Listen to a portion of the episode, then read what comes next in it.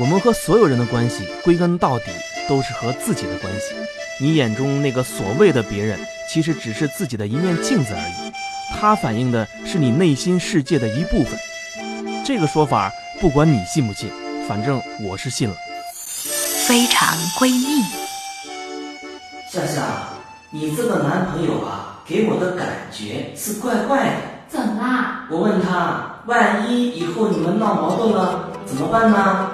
他回答我说，你是他生命中的一面镜子，反映的是他自己的内心世界。他的话挺深奥的。是啊，我就继续问了，你这个话是什么意思啊？他就跟我说了，其实我也是他的镜子，每个人都是他的镜子。这个我就更搞不懂了嘛。他们家难道是专门卖镜子的吗？哎呀，他那天啊、可能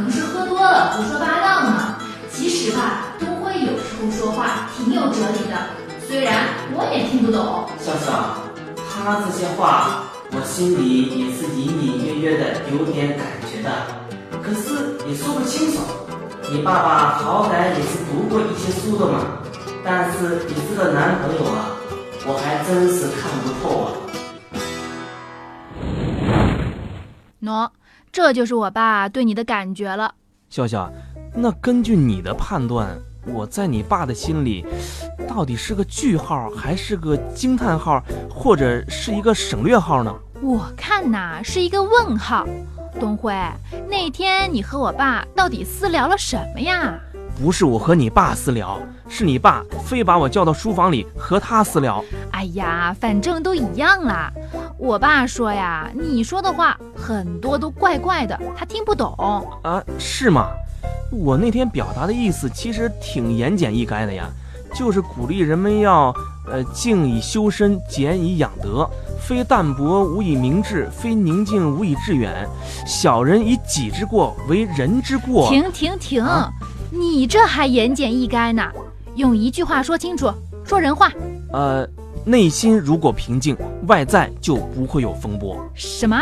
呃，就是内心保持平静，外边再怎么折腾都不会影响你的心情。哦，好像有点哲理啊。